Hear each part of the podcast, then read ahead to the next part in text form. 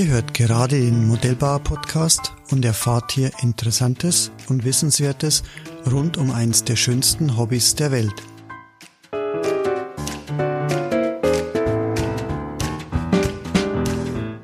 Mein Name ist Rainer Hacker, ich bin Chef und Gründer der Hacker Motor GmbH, aber vor allem bin ich seit über 40 Jahren Modellbauer und Modellflieger. Im heutigen Tech Talk mit Uwe Nesen sprechen wir über den Einsatz unserer Zentralboxen. Uwe, du warst ja schon mal bei uns im Tech Talk und ähm, wir haben jetzt auch sehr viel Feedback bekommen von den Hörern, von unseren Kunden und so weiter per Mail, per Telefon. Und ich habe jetzt mal gefragt, was sind so die Fragen in letzter Zeit gewesen? Äh, wir haben über die Stromversorgung gesprochen in der letzten Folge und das, was du so aufgeschnappt hast, war, dass jetzt darüber hinaus eben die Frage der Leute war, wann setze ich denn eine Central Box ein, wann reicht mir ein normaler Empfänger, hat das mit den Ausgängen zu tun, mit der Absicherung und so weiter. Und äh, ja, die Frage möchte ich jetzt heute einfach mal in dieser, in dieser Form an dich stellen und äh, dass wir mal deine Meinung dazu haben.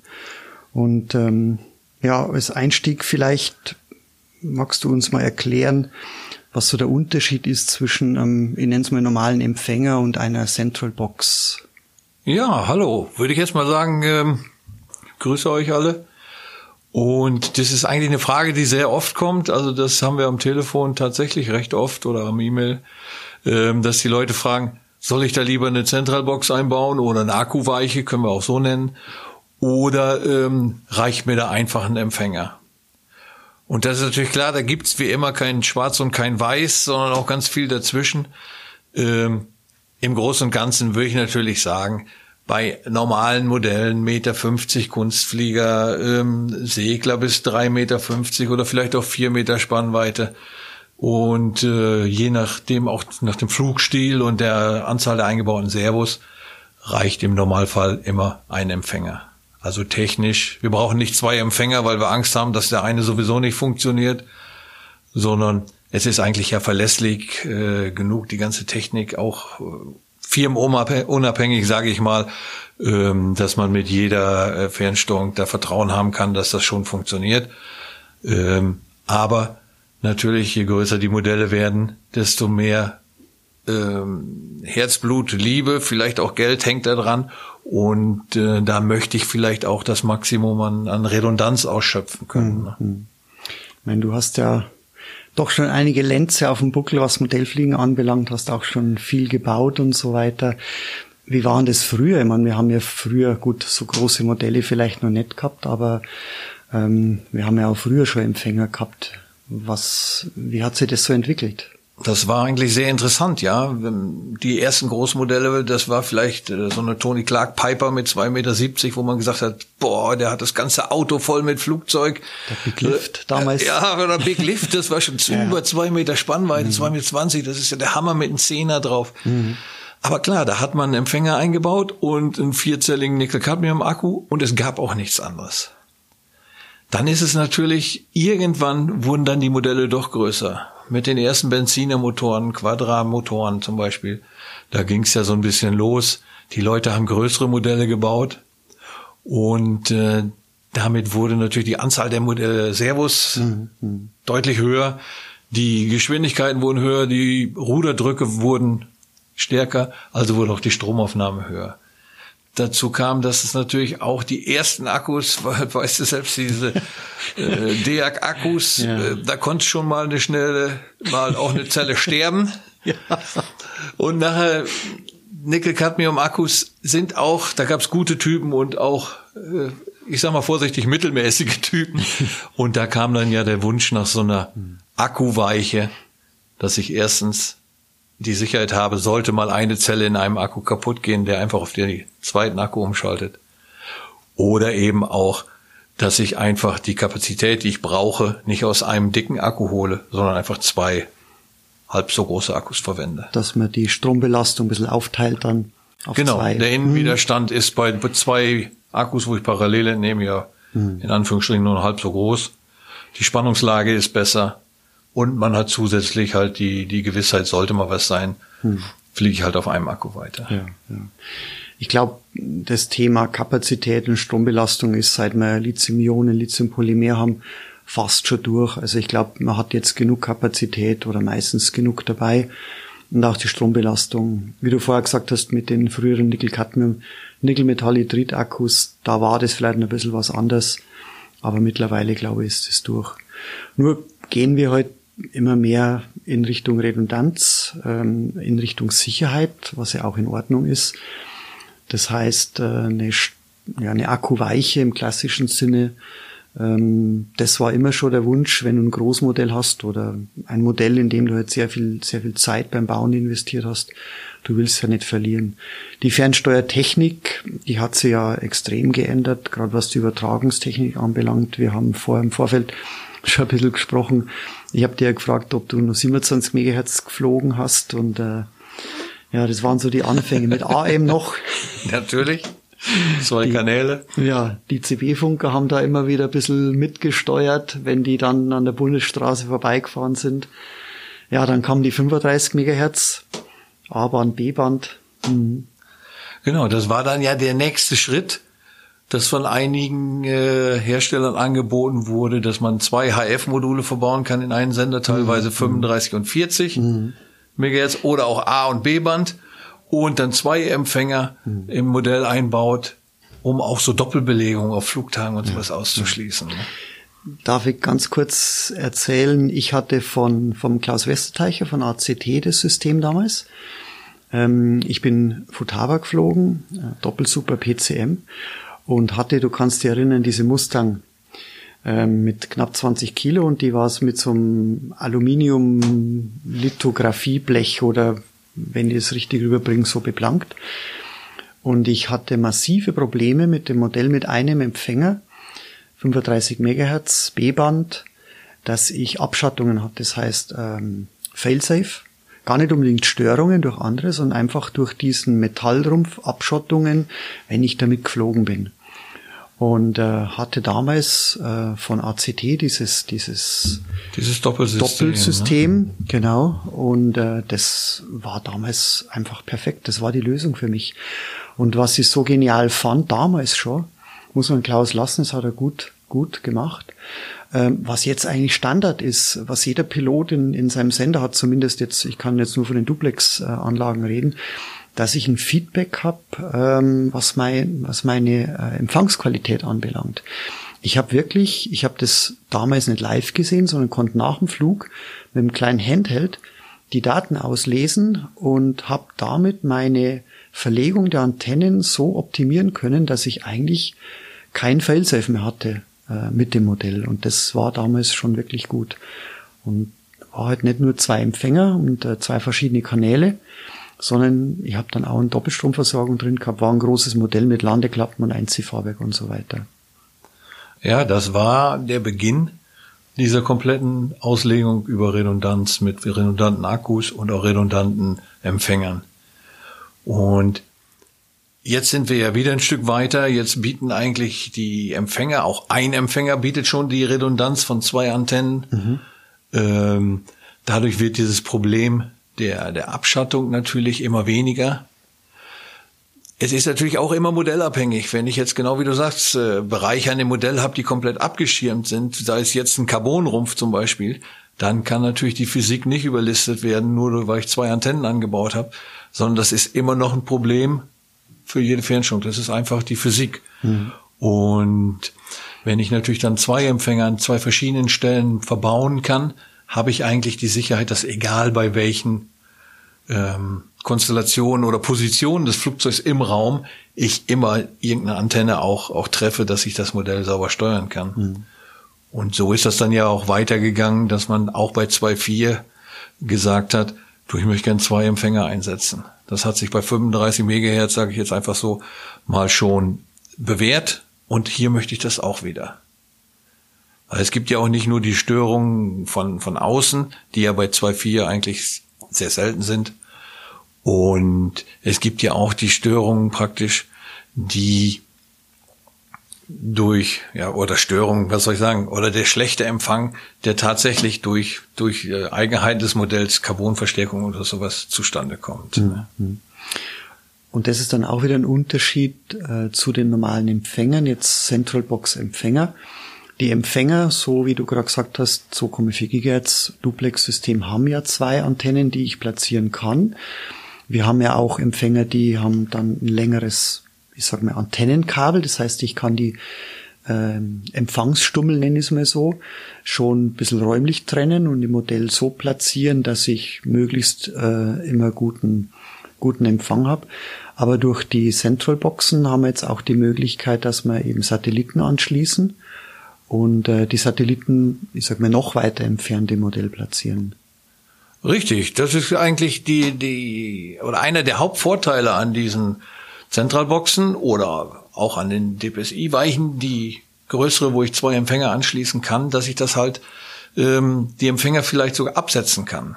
Also ich setze die Zentralbox jetzt zentral im Modell ein, da wo die Kabel zusammenlaufen, irgendwo beim Hauptspann der Flügel oder da mittig im Rumpf.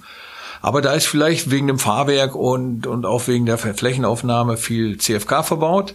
Also nehme ich ein etwas längeres Patchkabel und setze das Empfangsteil, also hier den ERSAT, in die, einen in die Flügelnase, einen in die Rumpfnase und einen weiter hinten, wo vielleicht kein Carbon mehr verbaut ist und habe da dann natürlich viel besseren Empfang, als wenn ich das alles zentral in die Mitte setzen müsste.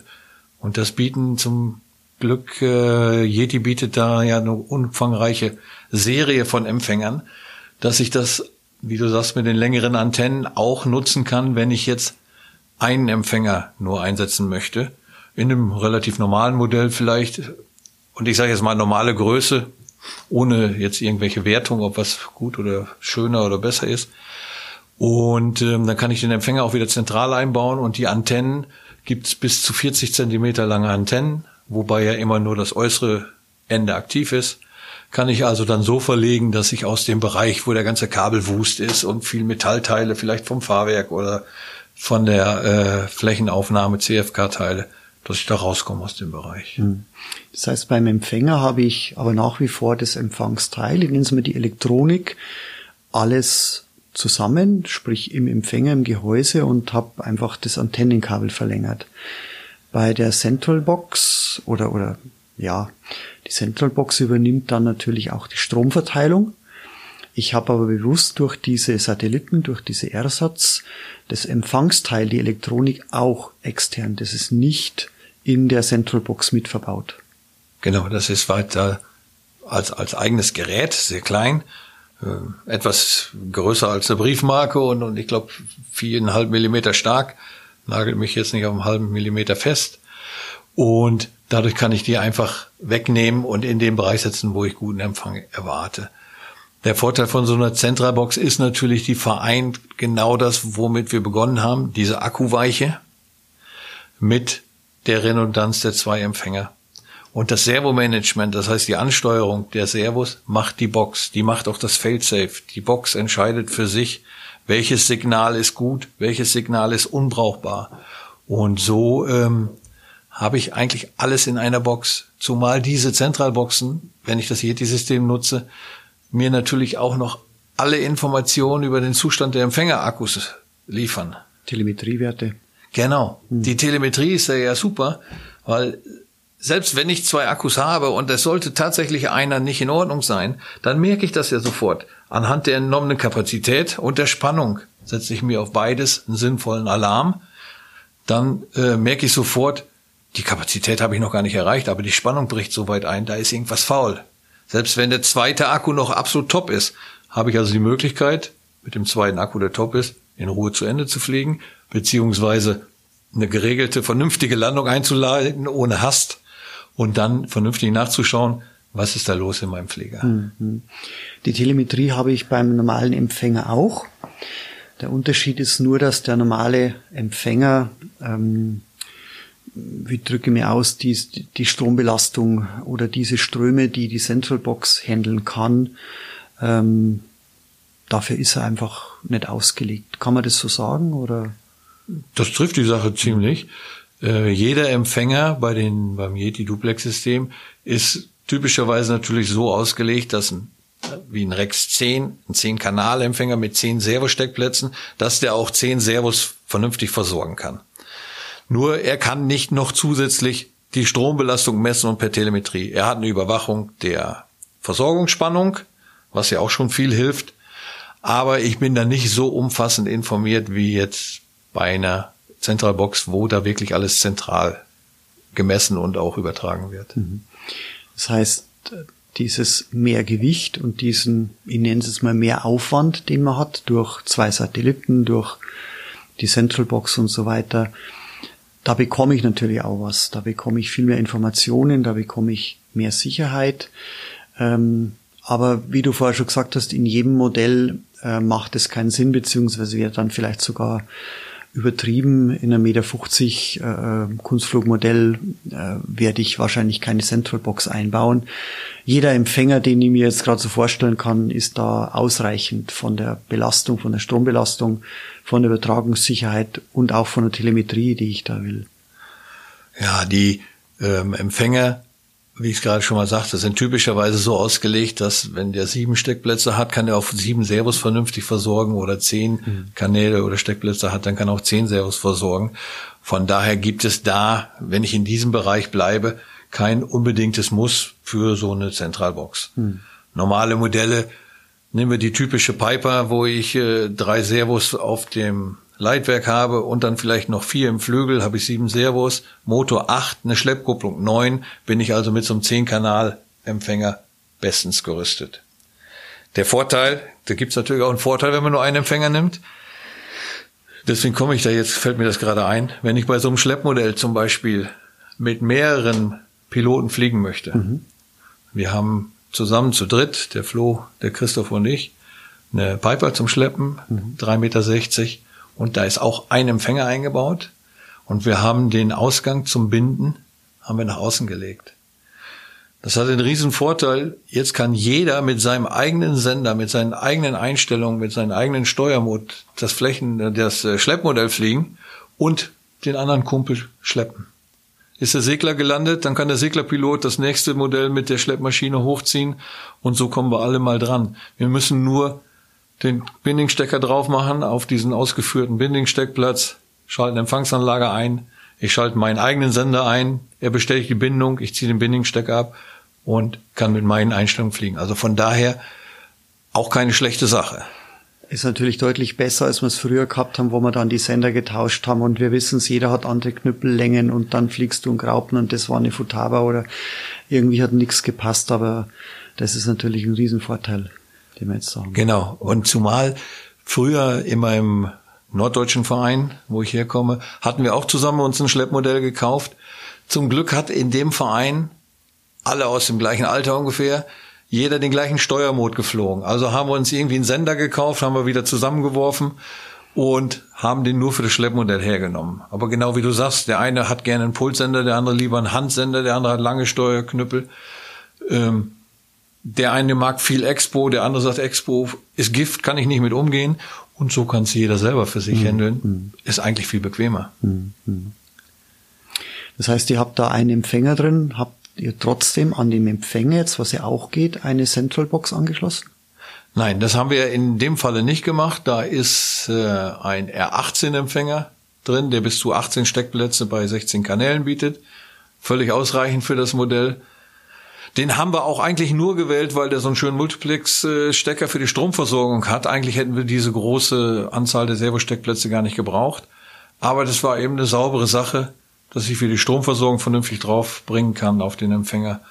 Ähm, und haben uns da bewusst nur für einen Empfänger. Wenn ich das jetzt für mich selber bauen würde, das ist ein Warbird zum Beispiel in der gleichen Größe, und ich habe da sowieso schon einen riesen Aufwand mit einer Zündung vom Verbrennungsmotor und einem riesen Einziehfahrwerk. Und das stellt einen gewissen Wert dar. Und das muss nicht unbedingt jetzt der Geldwert sein, sondern vielleicht der Wert, den es mir wert ist, weil ich so ewig dran gebastelt habe. Dann kann ich darüber nachdenken, ich nehme so eine Zentrabox. Und dann würde ich das auch machen. Mhm. Weil im vom Gewicht her macht es nicht viel aus. Die Zentrabox 200 ist ja jetzt ausgelaufen. Wir haben jetzt sogar die 210 und 220. Ähm, ist sehr klein, sehr leicht. Die Satelliten dazu spielen eigentlich gar nicht mehr mit rein ins Gewicht. Oder wenn ich mehr möchte, die Zentrabox 400, da habe ich natürlich 24 Steckplätze, zwei große BCs drin, die mir auch noch die Spannung einstellen. Ich kann äh, noch eine Zentralbox 100 dahinter schalten, dass zum Beispiel in sehr großen Segelflugmodellen ich bis zu acht Servos an einer Zentralbox 100 schalten kann, die nur im Flügel ist. Das heißt, ich bräuchte nur eine Stromversorgung von der 400er Box zum Rumpf raus und ein dreiadriges Patchkabel und bin dann für acht Servos in diesem Flügel bestens gerüstet.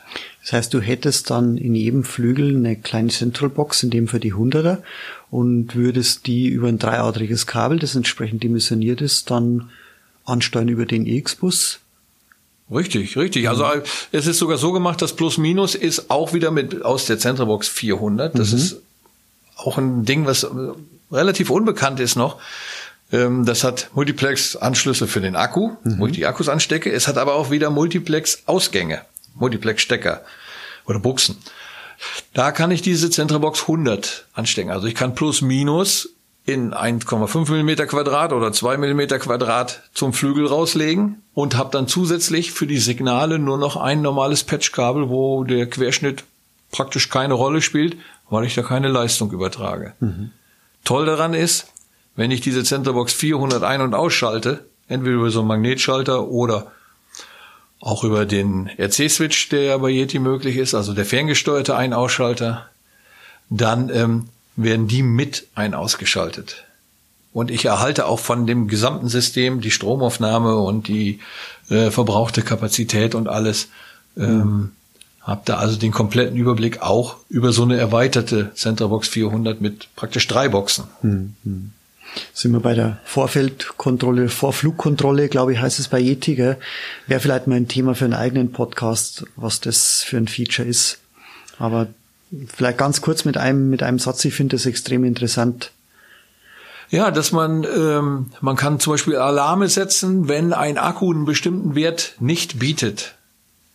Beim Einschalten. Beim Einschalten. Und zwar nur beim Einschalten. Mhm. Als typisches Beispiel jetzt, vielleicht unabhängig von der Fernsteuerung, aber trifft genauso auch auf die Empfänger, Fernsteuer oder auf die Empfangsanlage zu. Ähm, ich habe einen dreizelligen Akku, der normalerweise, wenn er voll ist, 12,6 Volt hat, dann ist mein Antriebsakku. Jetzt kann ich einen Alarm setzen mit, wenn Spannung unter, ich sage jetzt einfach mal 12,2 Volt, so ein bisschen fällt er ja sowieso ab nach dem Laden, dann gib mir beim Einschalten einmal den Alarm, hoppla, du hast keinen vollen Akku eingelegt. Und das gleiche kann ich auch für die Empfänger nutzen, dass ich mhm. wirklich beim Einschalten mir eine Schwelle setze, dass wenn die schon unterschritten ist, ich vorm Start schon praktisch ohne aufs Display zu gucken und ohne irgendwas äh, LEDs zu kontrollieren, weiß, hoppla, da musst du noch mal eben schauen. Vielleicht hast du doch mehr verbraucht. Vielleicht hast du auch gestern das Laden vergessen von einem Akku. Also selbst Telemetriewerte, die abgefragt werden, kann ich damit einbinden. Es geht also über das klassische, ist der Schalter am Sender in der richtigen Position hinaus. Ich kann wirklich da abfragen, äh, Telemetriewerte mit einbinden. Und ja, was vielleicht mal passieren kann, Akku nicht geladen oder vielleicht auch Akku defekt, damit vermeiden, mit sowas zu starten. Richtig. Und das ist natürlich ganz besonders wichtig, je größer die Modelle werden, aus dem Sicherheitsaspekt und auch aus dem Aspekt, äh, dass mit einem kaputten Modell nach Hause gehen ja keinen Spaß macht, kennen wir alle.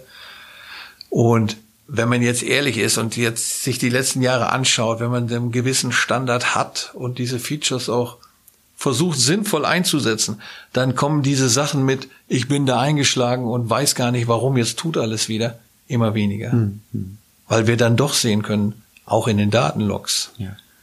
Dass die Datenlogs sind wirklich so ein tolles Werkzeug. Mhm. Die sind nicht dafür da, dass ich jeden Flug protokolliere und da abends, wer das möchte, kann das gerne tun freut sich vielleicht, boah, da war ich 300 Meter hoch, toll. Aber dass ich auch Zusammenhänge erkennen kann in den Datenlogs. Mhm. Ist die Empfänger-Akkuspannung gleichmäßig gewesen? Waren da Einbrüche? Ist vielleicht ein Wackelkontakt? War ein Empfängerneustart? Ein Empfängerneustart, ich sage jetzt mal, in einem Modell ohne Antrieb oder mit einem E-Antrieb kann fast nur dadurch erzeugt werden, dass ganz kurz die Empfängerspannung weg war. Das macht im Normalfall nichts, weil die sofort wiederkommen. Aber ich sehe schon, da ist was faul, da muss ich tätig werden. Ja. Und ich glaube, das kann jeder nachvollziehen, der mal abgestürzt ist und sich nachher gefragt hat, warum. Meistens ist so, nachher funktionierte da alles, man hat keine Ahnung man hat einfach ein unsicheres Gefühl, kein gutes Gefühl. Und das stimmt, ähm, du bist ja da immer wieder hilfreich, wenn die Leute eben Probleme haben. Du bietest den Kunden an, dass sie die Datalogs herschicken und siehst da drüber und mit den Kunden zusammen. Und ich glaube, bis jetzt habt ihr nur jeden Fall, ich nenne es mal Fall, aufdecken können. Ähm, Wackler, Kurzschluss, äh, Unterdimensionierung, was auch immer. Genau, die viele Sachen lassen sich dadurch einfach erkennen. Und sei es, man erkennt nur, die Fernsteuerung ist einwandfrei gelaufen aus der und der Höhe bis zum Boden, auch wenn das bitter ist. Mhm. Deswegen ist es oftmals natürlich hilfreich, dass nicht der Pilot, der sowieso gerade einen Puls von 180 hat, da mal drüber schaut, sondern einfach jemand anders, der unvoreingenommen rangehen kann, der auch keine persönliche Beziehung zu dem Flugzeug hat, sondern der in Ruhe schauen kann mhm. und, und, und die Daten analysiert mhm. und nicht mit einem hochroten Kopf da sagt, jetzt ist alles Mist, ich höre morgen auf mit Modellflug und ich habe keine Lust mehr. An dem Punkt waren wir sicherlich auch alle schon mal. Ja, ja. Das kann es geben, aber diese Sachen werden immer seltener und wir können immer mehr aufdecken und erkennen. Aber wir werden so seltener durch die Sicherheit, die wir jetzt haben, durch die Redundanz, die wir vielleicht mit der Doppelstromversorgung auch bringen, aber natürlich auch durch die ganze Telemetrie. Und äh, ja, wenn ich einfach nachher weiß oder wenn ich mir sicher bin, dann fliege ich ganz anders. Dann habe ich, ich will es ja genießen. Ich will ja nicht immer Angst haben, dass jetzt irgendwas passiert. Ja, das ist ja, was wir auf den ganzen Workshops auch versuchen, den Leuten zu vermitteln. Hm. Wir vermitteln oder versuchen das nicht zu vermitteln, baut so viel wie es geht in eure Modelle ein, je mehr, je besser, sondern nutzt das, was für euch sinnvoll ist. Nutzt die Alarme, die sinnvoll sind, um die Akkus zu überwachen. Mhm. Wenn du nichts hörst von deinem Sender, prima, dann ist alles in Ordnung, kannst du relax fliegen gehen. Und du weißt, sollte was schiefgehen, dann höre ich schon. Mhm. Und das ist auch die Geschichte mit den, mit den Centerboxen, ab wo ich die einbaue. Es gibt einfach keine feste Grenze. Natürlich, wenn ich 14 Servos habe und der größte Empfänger oder der, ich möchte gerne einen Rex-Empfänger einsetzen mit, mit 12 Kanälen, dann ist das einfach zu viel. Wenn ich 14 oder 15 Servos einsetzen möchte, diese Centrabox 210 oder 220, eine super Lösung dafür. Ähm, warum sollte ich zwei sechs Kanal oder sechs Kanal-Empfänger gibt's keine mehr, aber warum sollte ich zwei, ja doch, den Rex 6 zum Beispiel mhm. einsetzen, mhm. natürlich, um zwölf Kanäle zu erhalten. Da habe ich zwei einzelne Empfangsteile, zwei einzelne Empfänger, die jeweils sechs Servos versorgen. Die wissen aber voneinander nichts. Ähm, sollte der eine schlechten Empfang haben, dann tun diese sechs Servos halt mal äh, nur ruckelig oder gestört. Macht ja keinen Sinn. Dann nehme ich doch einfach zwei AirSat-Empfänger auf eine Box und die entscheidet, welches hm. Signal super ist. Hm, hm. Es ist ja auch eigentlich immer nur für Bruchteile von Sekunden. Selbst wenn ich bei den Testflügen wurden auch schon Entfernungen von zwei Kilometer geflogen. Und das ist ziemlich die Grenze, was man auch mit sehr großen Modellen noch sehen kann. Noch sehen kann. Also wenn man auf Sicht fliegt und ehrlich ist, hm. dann ist zwei Kilometer bei perfektem Wetter vielleicht möglich. Egal wie groß das Modell ist, ob es zehn Meter Spannweite hat oder von mir ist auf 15. Ähm, da sind wir einfach an der Grenze. Und sollte da beim Thermikkreisen irgendwo für 0,03 Sekunden der eine Empfänger wirklich etwas fallen, habe ich ja immer noch den zweiten. Überhaupt kein Problem. Mhm. Das ist der, der große Vorteil, den ich dabei sehe. Und auch, dass ich ja selbst halt ein gutes Gefühl dabei habe, dass ich mhm. weiß. Es muss ja auch nicht unbedingt der Empfang sein. Es kann ja auch beim Montieren des Modells sein, dass ich mir einfach ein Kabel abklemme leider auch schon passiert. Fläche angesteckt und ja, geht halt ein bisschen streng, dann drückst du halt ein bisschen mehr. Genau, was wir hatten, dass einer von meinen guten Freunden mich angerufen hat, er ist auf dem Flugtag und sein Kollege hat eine große Focke Wolf mit Sternmotor, tolles Ding und die Anlage tut nicht mehr. Ich sag, ja, was war denn? Ja, ja, nix, wie immer. Ich habe nichts gemacht. Ne? Das sagt natürlich jeder, der vom Computer sitzt. Der sagt erstmal, ich war's nicht. Aber ähm, dann haben wir doch ein bisschen gebohrt. Ja, der hatte schon mal Signalverlust gemeldet im Flug. Ich sage, Leute, müsst ihr natürlich auch ein bisschen hellhörig werden. Wenn diese Warnungen kommen, dann haben die irgendeinen Grund. Das muss man einfach schauen, was da los ist. Ich sage, nimm, schaut das euch in Ruhe, nimm das Modell mit, fahr nach Hause, mach's auf deinen Werktisch und schau in Ruhe rein, was los ist. Anderen Tag hat er mich wieder angerufen und sagt, du, ich hab's gefunden. Die Anlage hat alles gemacht, was sie soll. Ähm, der Kollege hat den Empfänger mit, mit Klettband oder irgendwas, jedenfalls ein bisschen beweglich im Modell festgemacht und das Kabel war ein bisschen kurz, das Patchkabel. Das hat sich also durch die Vibration von dem Motor so langsam gelockert, bis es aus war. Und das war auch dieser Signalverlust, der mal kurz war. Da war das genau auf der Kippe. Die Stecker kamen nochmal wieder aneinander. Er konnte ja auch nochmal weiterfliegen. Und beim nächsten Start verhindert der Sender, dass du startest. Das ist natürlich ein Riesenvorteil, wenn man jetzt auch zwei Empfänger einsetzt. Wer sagt denn, dass ich nicht schon seit zwei Jahren nur mit einem rumfliege, weil der andere tot ist? Der Yeti-Sender merkt es. Wenn ich also dem Yeti-Sender einmal beide Empfänger angemeldet habe durch das Binden, dann lässt er sich auch nur starten und er gibt nur die Steuerfunktion frei, wenn beim Einschalten auch beide Empfänger sich melden, ich funktioniere. Ja, sonst habe ich eine vermeintliche Sicherheit. Genau, dass ich mir nicht eine Sicherheit einbaue, wo ich denke, hey, das ist alles super, jetzt habe ich mhm. Empfänger eingebaut an allen Ecken und Kanten. Und äh, die tun aber alle schon seit zwei Jahren nicht mehr, weil ich die, die Kabel kaputt gemacht habe. Oder beim Einstecken schiebt sich so ein Stift aus so einem kleinen äh, JR-Uni-Stecker raus. Kann alles ja passieren. Schon, alles schon passiert. Hm. Und das ist natürlich klasse, wenn das zusammenspielt. Das merkt der Sender einfach, dass er seine äh, die erwarteten Empfänger nicht bekommt. Mhm und dann sperrt er die Steuerfunktion. Man guckt natürlich erstmal, was ist nun los, aber dann muss man schauen, hey, sind beide Funkverbindungen da? Wenn ja, muss ich forschen, kommt aber dann eigentlich nicht mehr vor. Hm. Uwe, du hast vorher gesagt, die 200er Central Box gibt es nicht mehr. Ähm, das heißt, die 100er nach wie vor. Das ist eine kleine Box äh, ohne ähm, Spannungsregelung. Die 100er Box. Ja, genau. Die 100er Box entspricht auch von der Größe her ungefähr einem 8-Kanal- oder 9-Kanal-Empfänger. Die kann mhm. acht Servosteckplätze äh, betreuen. Man kann auch zwei Empfänger anstecken. Setzen teilweise sogar die F3A-Piloten ein. Ähm, da gab es ja auch schon mal Probleme auf verschiedenen Wettbewerben wegen der Funkstrecke. Es kann auch sein, dass äh, man durch Richtfunkstrecken fliegt oder irgendwas, dass mhm. da äh, eine leichte Störung mal kurz da ist. Und die achte, äh, Entschuldigung, die 100er Box ist halt sehr klein. Mhm. Da kann ich überall draufsetzen, wenn ich ähm, eine kleine Box brauche für relativ wenig Steckplätze. Oder auch als äh, Erweiterung in Flügeln, wie wir vorher schon von dir gehört haben. Zum Beispiel in Kombination mit einer anderen. Mit genau, mit der 400er Box mhm. kann ich praktisch abgesetzte Zentralboxen in die Flügel einbauen. Bei sehr großen Segelflugmodellen, wo acht Servos schon in einem Flügel stecken, mhm. ähm, macht das auch Sinn, weil was warum soll man da acht mal drei Kabel, 24 Kabel äh, äh, krimpen, wenn man das auch so mhm. lösen kann. Das ja. spart ja auch Gewicht, wenn ich da so ein, so ein Pfund Kabel verbaue. Das wird ja ein Riesenstrang. Ja. Dann gab's die 200er Box als nächste Größe und ähm, ja, da die Technik, da die Produkte anstehen geblieben sind äh, und sich einiges verändert hat, gerade was den Strombedarf äh, und die Überwachung und die Auslegung anbelangt, hat Yeti natürlich da auch zugehört.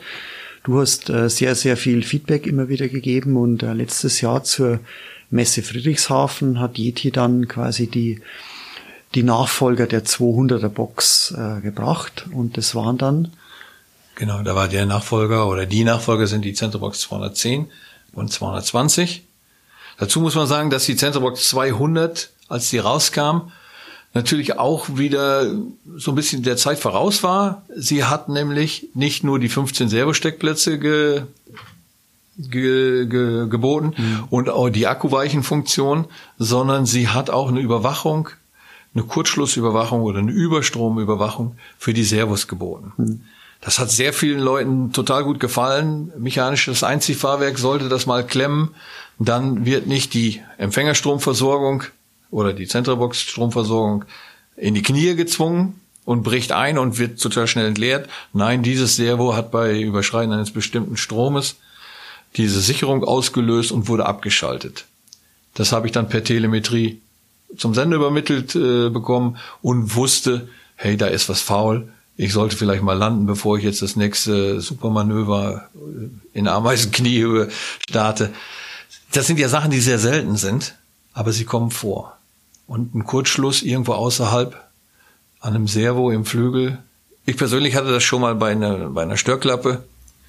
Die habe ich oben, war ich relativ hoch. Und es hat getragen überall und es ging nur hoch und hoch. Habe die Stöckleim ausgefahren, habe das Modell schnell gemacht und habe das auch zu schnell gemacht. Da waren die nach hinten gebogen. Und ein ähm, Servo ist dabei praktisch geschmolzen. Und da gab es noch keine Centerbox. Da hatte ich noch was anderes drin. Das ist schon ein paar Jahre her. Zum Glück hatte ich eine starke Stromversorgung. Die hat trotzdem die Empfänger und die anderen Servos sauber durchversorgt und ähm, da ist einfach das Kabel geschmort und dann ist das Gehäuse ist erst ist das Gehäuse geschmolzen und dann ist das Kabel verschmort, bis dann endlich der Kontakt weg hat. Das Servo hing unten aus dem Flügel raus. Hört sich lustig an, aber war tatsächlich war so. damals nicht so. nee, genau. Da kriegt man mich schon leicht nervös beim Landen und Flug. Da hängt ja unten was raus aus dem Flügel. Das ist ja. doch nicht normal. Hm. Ja, und dafür ist das natürlich super. Hm. Gut, wie ging's weiter? Die Servos wurden immer stärker. Mittlerweile haben wir ja Servos 30 Kilo ist so. Ich sage jetzt mal Kilo. Ich weiß, dass das äh, physikalisch nicht die richtige Bezeichnung ist. Umgangssprachlich. Aber der, der Modellflieger weiß, was ich meine. Und auf den Flugplätzen wird das auch als 30, 50, 70 Kilo bezeichnet. Hm. Äh, so ein 30 Kilo Servo kann je nach Typ und Ausführung schon sehr viel Strom ziehen. 50 Kilo Servos werden jetzt mittlerweile eingebaut in größeren 3D-Maschinen das Größte mit noch einem JR-Stecker. Das muss man ja auch bedenken, dass das die ganze Kraft und dadurch der Strom natürlich über diesen kleinen, wirklich winzigen JR-Stecker Steckkontakt. Ja. Der Steckkontakt ja. ist nicht sehr groß. Ja. Da braucht man erstens schon sehr gute. Mhm. Und zweitens ähm, darf man das dann nur noch sehr kurzzeitig nutzen. Und diese, ich glaube 74 Kilo ist das, was ich jetzt so im Kopf habe als größtes. Und das kann bis zu 16 Ampere Strom ziehen. Das wird getaktet, damit diese mhm, Stecker nicht mhm. sofort wegschmelzt. Ja. Aber da kann man schon sehen, 16 Ampere, das ist ja, mhm. das, da fliegen anderen Antrieb mit. Mhm. Und das zieht dann ein Servo. Das konnte die 200er Box dann nicht mehr äh, handeln, weil die einfach bei einem bestimmten Strom diese, das war ein Dauerstrom von über den Daumen so 6 Ampere, mhm. ähm, einfach nicht äh, liefern konnte. Dann wohl, wenn dann noch dann von diesen sehr starken Servos, sagen wir zwei 40, 50 Kilo Servos auf einem Ruder mechanisch gekoppelt waren, nicht sauber eingestellt, dann konnten die diese Sicherung auslösen. Da hat einfach die Servo Evolution hat diese Box überholt. Die Idee ja sehr, sehr gut, aber ja, dann kamen die starken Servos und dann musste man einfach wieder das neu bewerten und neu nachdenken. Ganz genau. Und Yeti hat dann diese Zentralbox 210 bzw. 220 nachgeschoben. Der Unterschied ist, dass die eine Box haben weiterhin 15 Servosteckplätze, beide, haben beide das Servomanagement, äh, das Batteriemanagement mhm. für zwei Akkus, die komplette Telemetrie und alles.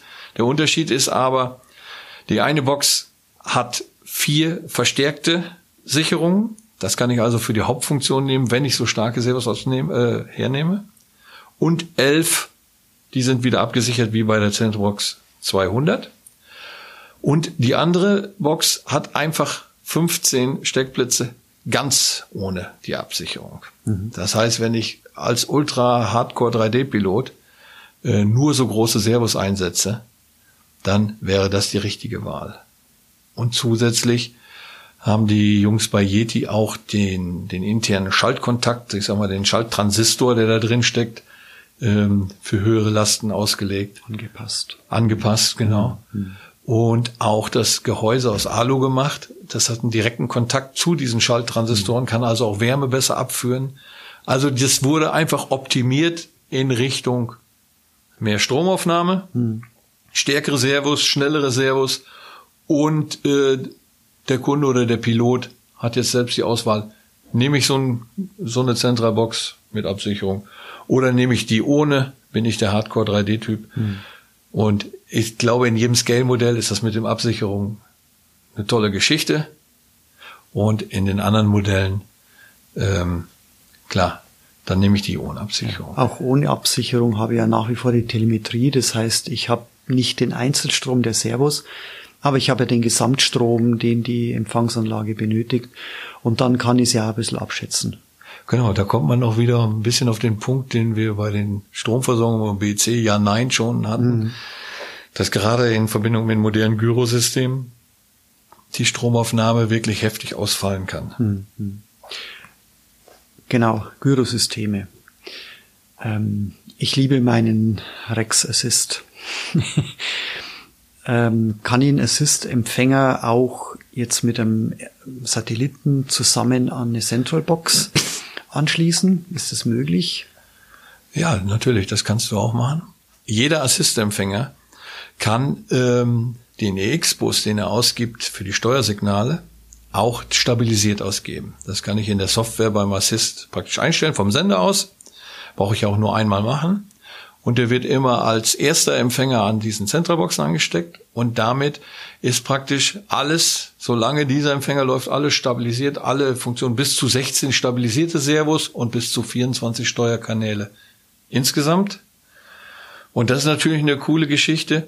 Selbst wenn ich jetzt ein vorhandenes Modell umrüsten möchte mit so einem Stabilisationssystem, kann ich einfach den Empfänger 1, sage ich jetzt mal, rausnehmen, tauschen, tauschen. Hm. dann äh, binde ich neu den Rex Assist und sage dem, gib stabilisierten X-Bus aus und dann ist die Geschichte schon erledigt. Dann lerne ich die Wege ein, wie das bei jedem Gyrosystem mhm. so hm. üblich ist. Das kann ich vom Sender aus machen, der leitet mich ja Schritt für Schritt dadurch.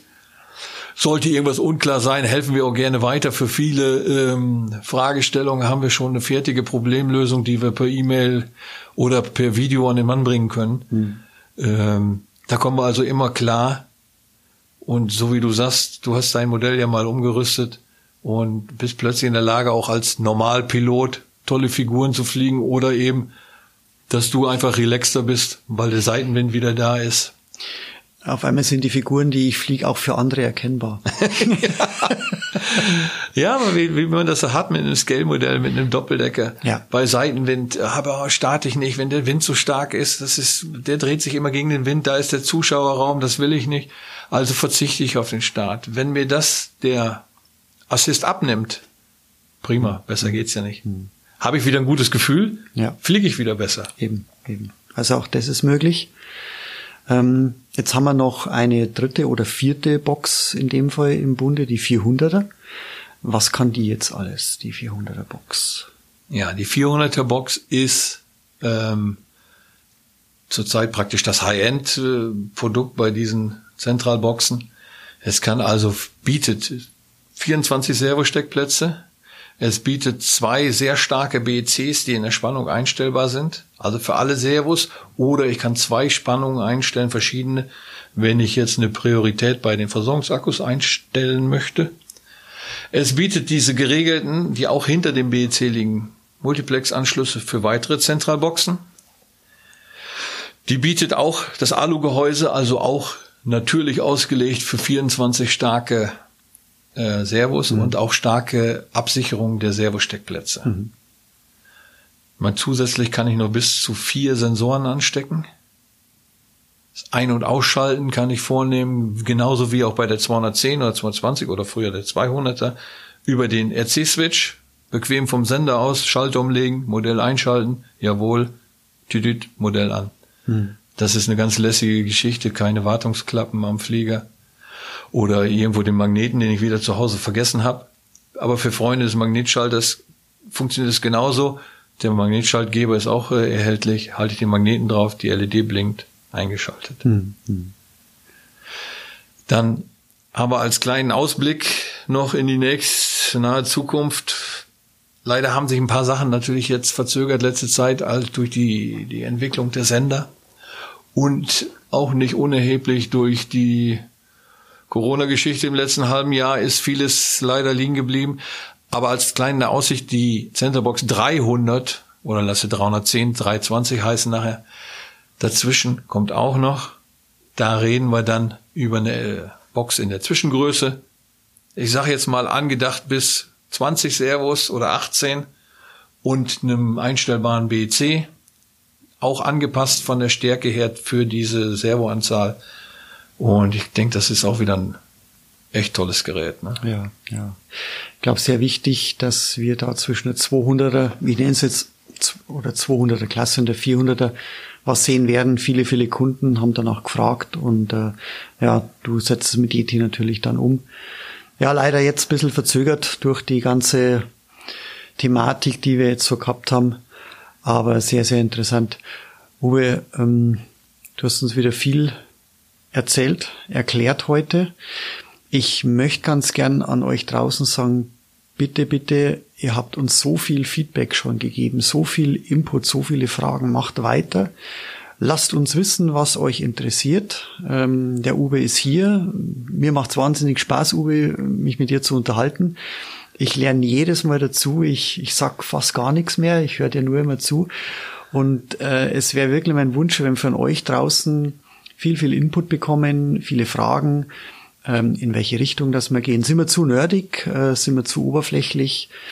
Es ist für uns sehr wichtig, dass ihr uns da einfach ein bisschen helft bei der Sache. Uwe, in diesem Sinne erstmal vielen Dank für heute. Es wird sicherlich nicht das letzte Mal sein, dass ähm, du mein Gast bist hier und äh, dass ich dich löchere zu speziellen Fragen. Und äh, ja, wie gesagt, danke dir und bis demnächst. Ja, super, mache ich gerne, macht mir auch für Riesenspaß. Ich hätte jetzt noch ein paar Sachen, die ich unheimlich gerne anbringen könnte. Ne? Bitte. ähm, aber das ist gar kein Thema. Ja. Wir sind ja noch nicht am Ende. Wir haben mhm. das 900 Megahertz System. Wann setze ich das ein, das Backup-System? Was bringt das? Manche sagen, ist dummes Zeug. Der andere sagt, hey, das ist super, mein letzter Notnagel, wenn irgendwas sein sollte. Also auch da können wir sicherlich noch mal ein Gespräch von machen und müssen nicht alles bis ins Unendliche in die, in die Länge ziehen. Ähnlich ist es mit den, mit den Emcotec DPSI-Weichen, die wir ja auch im Programm haben, ähm, die natürlich viele Leute ansprechen, die schon bestehende Modelle an, ausrüsten möchten, wo ich einfach einen Empfänger, egal welcher, äh, welches Fabrikat, mit einzelnen Patch ähm, Kabeln die Kanäle einzeln anstecke und dann die Ausgänge nutze. Sicherlich auch nochmal ein weites Feld, aber dann dann werden wir übermorgen noch nicht fertig. Machen wir einfach was Neues draus. Und wenn die Leute nochmal schreiben, hey, das hätte ich gerne gewusst, wollen wir uns gerne darauf einlassen. Ja, Uwe, danke fürs Anteasern. Ähm, ich, ja, ich bin sprachlos. Ich muss wirklich sagen, vielen, vielen Dank an euch draußen alle, was wir bis jetzt für Feedback bekommen haben. Wir hätten uns nie gedacht, dass dieses Format, so ein Podcast äh, bei den Modellfliegern, bei den Modellbauern bei euch so gut ankommt. Wir haben riesen Spaß hierin. Wir hören uns selber gegenseitig. Ich bin letzte Mal in die Produktion rüber und der Rudi hat sie dann Christian angehört, obwohl das Kollegen sind seit vielen, vielen Jahren. Und ähm, es, es macht einfach so viel Spaß mit euch draußen, mit euch hierinnen. Ähm, danke fürs Anteasern. Ich freue mich auf die nächsten Folgen. Und ja, liebe Grüße nach draußen und hoffentlich bald mal wieder auf dem Flugplatz. Ja, ich denke auch. Das geht jetzt bald wieder los, so wie es aussieht. Da sind wir guter Dinge. Mhm. Ich freue mich auch schon und sag euch Tschüss, bis zum nächsten Mal, denke ich. Tschüss, Uwe. Danke dir.